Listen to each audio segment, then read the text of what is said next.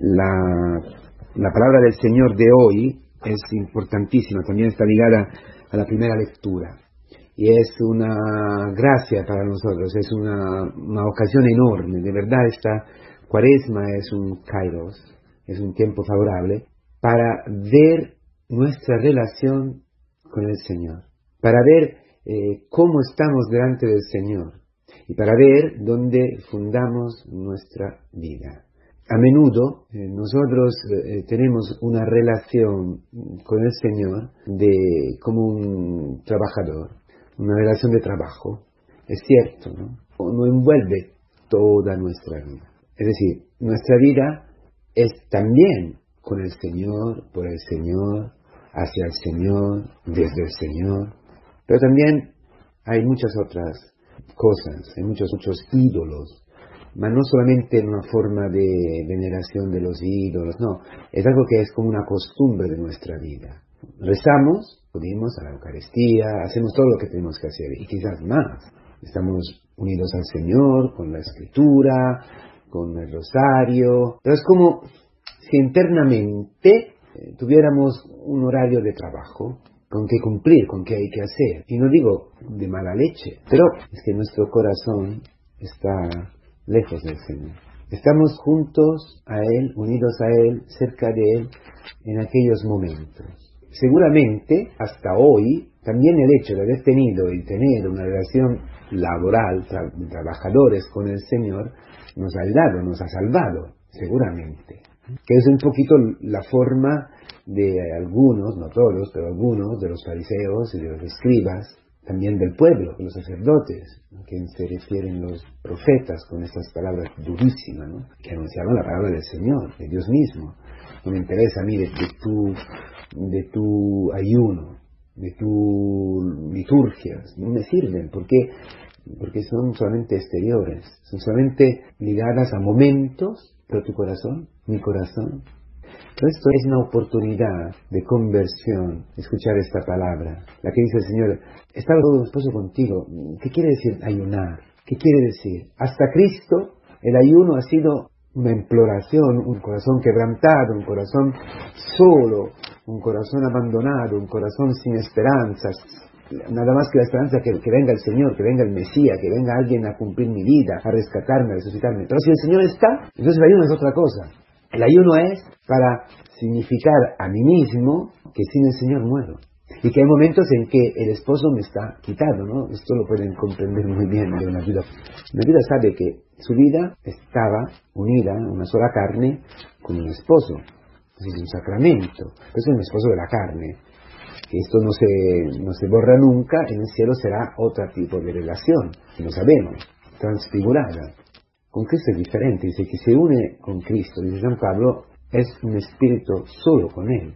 Eso no puedes ir con una prostituta, que es una prostituta físicamente, ir con una mujer o con un amante, hombre, lo que sea, pero también es compartir tu espíritu, es decir, tu ruja, tu vida con otro. No es posible. Entonces el problema verdadero es, ¿qué vida tengo? ¿Qué costumbre tengo? ¿Qué es lo que me caracteriza? ¿Qué es lo que tengo miedo a perder? Ese es el sentido profundo del ayuno, que es lo mismo que la limosna y que es lo mismo que la oración, que tiene la misma fuente. Yo, yo ayuno, yo rezo, yo hago limosna, porque tengo algo de mí que todavía pertenece a la tierra que no pertenece a Cristo. Y a eso tengo que dar muerte, es mortificar, dar muerte a lo que de nosotros pertenece todavía a la tierra. Esto es, no es una práctica religiosa, no es una forma, ah, en cuaresma se, se ayuna, se resta y se hace limosna, muy bien, lo cumplo. Y lo cumplo con todo mi corazón, con toda mi alma, seguramente. Pero luego, luego me veo a televisión, cuido con mis cosas, y allí pongo mi, deseo, mi, gusto, mi placer, en, en esta componienda, en este, esto lo tengo profundamente ¿Qué es que me falta a mí o que me impide a mí ser totalmente del Señor? Puesto que ya lo soy, porque Él me ha rescatado, Él me ha, adquirido así, Él me ha perdonado, Él me ha eh, conquistado con su sangre.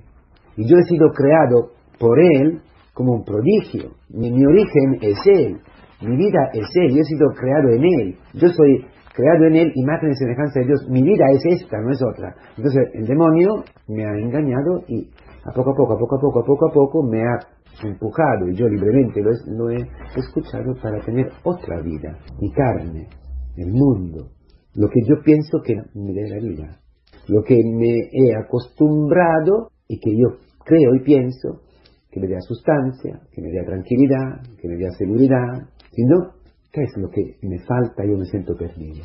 ¿Qué es hoy? ¿Qué es hoy que no puedo renunciar de mi vida? Ah, si hay algo que no puedo renunciar, si hay algo que está allí y me gusta demasiado, no es no estoy hablando con la codicia, eso también, pero es más a monte, más a la fuente, más al origen. Porque si Dios, Jesucristo, su Hijo, es mi vida, si su Espíritu es mi aliento, es mi vida, entonces perder la vida, que no es vida, es conquistar la vida, es adquirir la vida verdadera, es vivir por lo que yo soy, he sido creado, es vivir naturalmente, según la voluntad de Dios, según la imagen. Entonces, ¿qué es?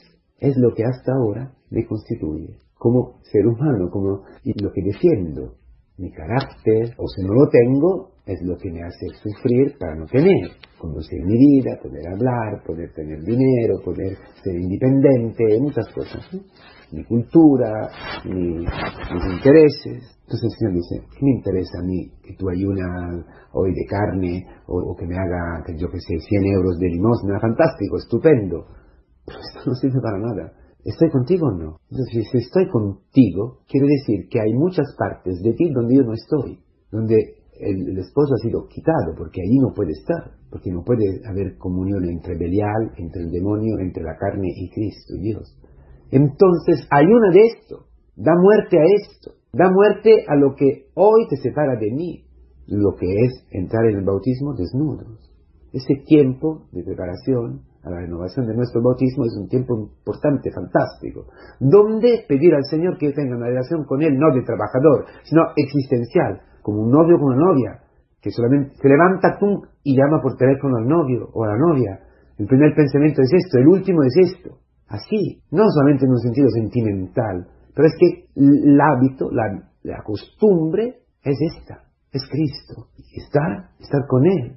Los demás, sí, claro, se puede ver un partido, se puede ver una peli, se puede tener intereses, o otras cosas más profundas, como la familia, como los hijos, como el dinero, como la salud, como... No, esto no me constituye, me constituye en la relación íntima, existencial, que no para nunca con Cristo. Todo lo que hagáis, hagáis en nombre de Cristo. Es decir, dentro de Cristo. El esposo es una carne contigo. Si está, si está el esposo, si está una carne sola contigo, entonces tú eres suyo. Entonces la vida es contigo. No, no cierras la tienda, no te vas de, la, de la oficina. Entonces ya tengo otra vida, tengo la posibilidad de hacer mis cosas. Luego, intentando no pecar, intentando ser honesto. Esta es una forma mm, religiosa natural de todas las religiones, más o menos. Y como vivimos el cristianismo, haciendo esto, esto, esto, esto y esto, cristiano, ¿no? Tú, ¿quién eres? ¿Yo quién soy? ¿Cuál es mi valor? ¿Cuál es mi identidad? De Cristo. Entonces sin Cristo no puedo vivir. Me pierdo todo. Todo lo que intento defender, lo, lo pierdo, lo pierdo. Así, se va, se escapa. Lo que es de Cristo, todo lo veo multiplicado. En amor, en agradecimiento, en gozo, en paz. Que el Señor nos vea esta relación, este noviazgo. ¿eh? La cuaresma también es un tiempo de noviazgo.